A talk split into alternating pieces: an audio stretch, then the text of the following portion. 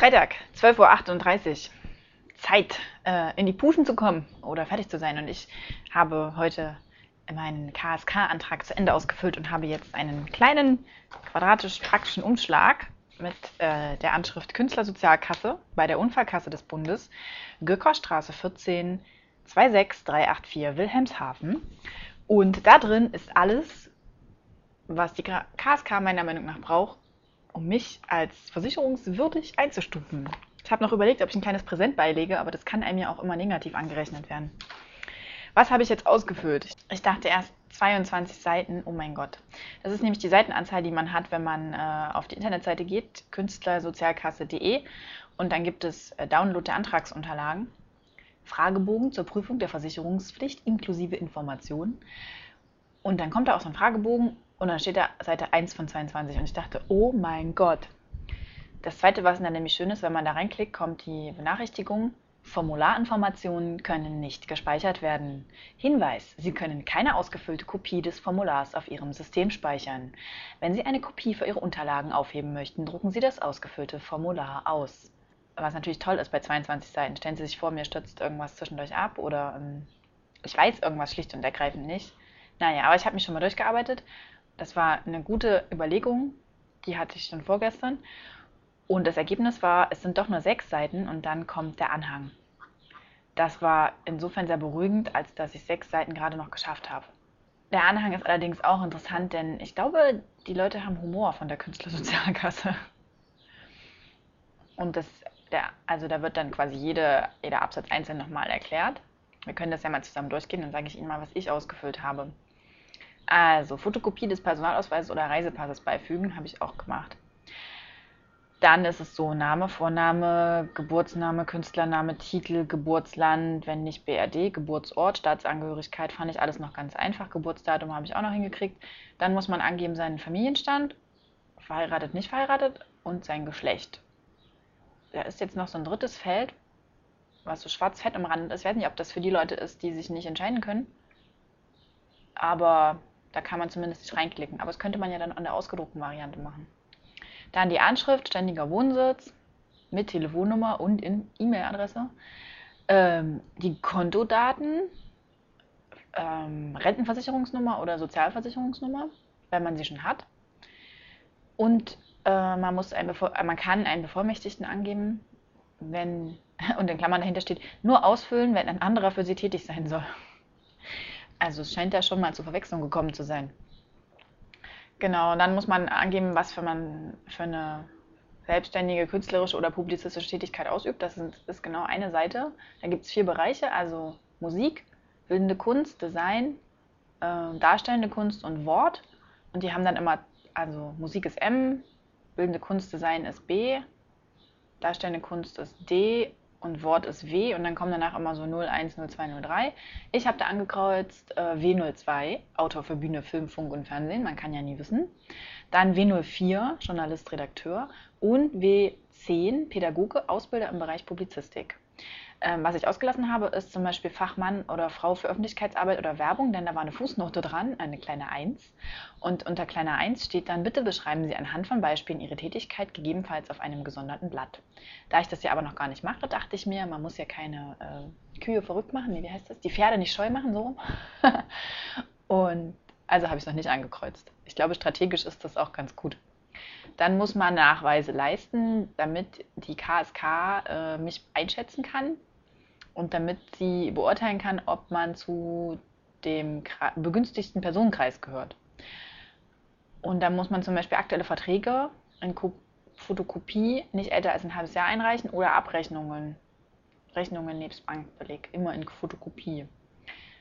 Und dann kreuzt man an, Nachweise sind beigelegt, habe ich gemacht. Nämlich meinen ersten verkauften Beitrag habe ich meinen Vertrag hinkopiert und meinen Kontoauszug. Darauf musste ich allerdings so viel schwärzen, Hätte ich mir vorher nochmal überlegen müssen. Naja, wenn es der Sache dient. Dann weitere Belege, die für die Prüfung äh, nützlich sind. In, Sie hätten auch schreiben können, die Sie bitte mit einschicken. Aktuelles eigenes Werbematerial habe ich noch nicht. Äh, Unterlagen über Ihren künstlerischen oder publizistischen Werdegang habe ich jetzt meine Studien, äh, meinen Studienabschluss mit hingeschickt. Wertungen von dritter Seite, Preise, Stipendien. Ich habe ja mal eine Sendung moderiert, die einen Preis bekommen hat. Habe ich direkt jetzt auch mal mit äh, dazugegeben. Puck Journalistenpreis. Klingt zumindest ganz gut, ne? Journalistenpreis. Exemplarische Nachweise über Veröffentlichungen, Ausstellungen, Aufführungen, Konzerte ist halt schwierig, wenn ich Audiosachen mache. Ich weiß nicht, ob man da CDs reinlegen soll. Mache ich jetzt lieber nicht. Wenn ich mir vorstelle, der kriegt von den ganzen Musikern immer CDs, obwohl es vielleicht auch nicht schlecht. Hm, schwer zu sagen. Steht jedenfalls nicht explizit da. Hier steht eher Auszüge aus Katalogen. Hm, genau, da muss man das wieder ankreuzen, dass man das gemacht hat. Dann muss man nochmal sagen, ob man auch abhängig beschäftigt ist nebenbei oder nur selbstständig und ob man Einzelunternehmer ist. Also ich bin ausschließlich als Selbstständiger tätig und ich bin Einzelunternehmer. Alles andere verkompliziert die Sache nur, falls Sie auch gerade überlegen, wie Sie sich am besten bei der KSK untermogeln. Dann muss man nochmal angeben, wo man die Haupteinnahmen hat. Da bin ich jetzt optimistisch und kreuze an Wort und äh, W10, weil das ja ähm, Redakteur war. Dann, wann haben Sie die selbstständige Tätigkeit, die Sie angeben, erstmalig aufgenommen? Und dann schreibe ich 1.7., weil da fange ich ja erst an. Sind Sie mit der Tätigkeit erstmals in Ihrem Leben berufstätig? Ja. Weiter bei Frage 6. Das ist ganz cool, weil dann kann man einige Unterpunkte überspringen. Dann muss man sagen, ob man noch ein oder mehrere Arbeitnehmer angibt. Nein, gebe ich nicht an. Dann welches Arbeitseinkommen werden Sie im laufenden Kalenderjahr voraussichtlich erzielen? Und dann unterscheidet man zwischen, ich bin im gesamten Kalenderjahr selbstständig tätig oder ab dem so und so viel, dann schreibe ich wieder 1.7. und habe irgendwas, ich glaube 3000, 4000, irgendwas habe ich geschätzt, Euro. Dann fragt man noch, ob man zurzeit arbeitsunfähig ist. Bin ich natürlich nicht. Total fit. Wo übt man das aus? in der BRD, außerhalb der BRD oder sowohl außer als auch innerhalb. Ich bin erstmal nur innerhalb. Dann geht es immer so lustig weiter. Ähm, wo übt man das aus? Also Arbeitsstätte habe ich einfach mein, mein Homeoffice eingegeben. Dann muss man sagen, ob man vorher schon was anderes gearbeitet hat und wenn ja, was und wie und wann und wie viel, konnte ich alles überspringen. Und dann muss man sagen, wie ist das mit der Versicherungspflicht? Denn die KSK ist ja nur so eine Art ähm, Mittler und man ist ja schon am Ende noch bei einer Versicherung versichert. Ich bin also nicht von der Rentenversicherungspflicht befreit. Ich bin nicht von der Pflegeversicherung befreit. Ähm, ich beziehe keine Leistungen wie Arbeitslosengeld 1 oder 2 oder Gründungszuschuss. Ich bin auch nicht als selbstständiger Handwerker rentenversichert. Ich bin nicht Beamter, Kirchenbeamter, Richter, bla bla bla, Berufszeit, Soldat etc. pp. Ich beziehe keine Rente aus der gesetzlichen Rentenversicherung und ich bin kein Landwirt im Sinne des Gesetzes über die Alterssicherung der Landwirte. Ich bin auch leider kein Studierender mehr. Ich leiste keinen Wehrdienst und leiste keinen Bundesfreiwilligendienst. Gott weiß, wozu Sie das alles wissen müssen. Ähm, bin ich bereits gesetzlich kranken- und pflegeversichert? Äh, ja, aufgrund freiwilliger Versicherung. Ich bin nicht privat kranken- und pflegeversichert. Ich habe keinen Anspruch auf Beihilfe im Krankheitsfall nach beamtenrechtlichen Vorschriften. Dann muss ich angeben, bei welcher Kasse ich Mitglied bin. Da muss ich dann auch noch einen Nachweis reinlegen und das war so mein einziger heikler Punkt, mein, äh, mein, mein Blatt sozusagen auf meiner Schulter. Denn da habe ich gar nicht so einen Bescheid. Da habe ich jetzt einfach nur das vom letzten Jahr, wo drin steht, wie ich bezahlen muss, reingepackt und hoffe, dass das reicht. Ähm, lieber Sachbearbeiter, liebe Sachbearbeiterin, bitte ähm, nehmen Sie das doch einfach so. Glauben Sie es mir. Das, das, das ist, was jetzt gerade gilt. Und lassen Sie mich nichts nachreichen und bitte nehmen Sie mich schnell an. Oh. Ich habe keine Kinder übrigens, das wird auch nochmal gefragt. Da muss man auch nachweisen, dass man Kinder hat, ne? kann man nicht einfach behaupten. Genau, dann äh, Höherverdienende können nochmal erklären, dass sie höher verdient sind und ähm, dass sie trotzdem in der KSK bleiben wollen. Beziehungsweise nicht. Und dann kommt nochmal Unterschrift und dann steht hinten unten nochmal sehr äh, interessant und meiner Meinung nach sehr aufschlussreich der Hinweis, Versicherte, die vorsätzlich oder fahrlässig gegen Paragraph 11 Absatz 2 KSVG auf Verlangen Angaben nicht, nicht richtig oder nicht vollständig machen oder der Auskunfts- und Vorlagepflicht nicht, nicht richtig oder nicht vollständig nachkommen, handeln ordnungswidrig. Dies kann mit einer Geldbuße bis zu 5000 Euro geahndet werden. Krass, oder?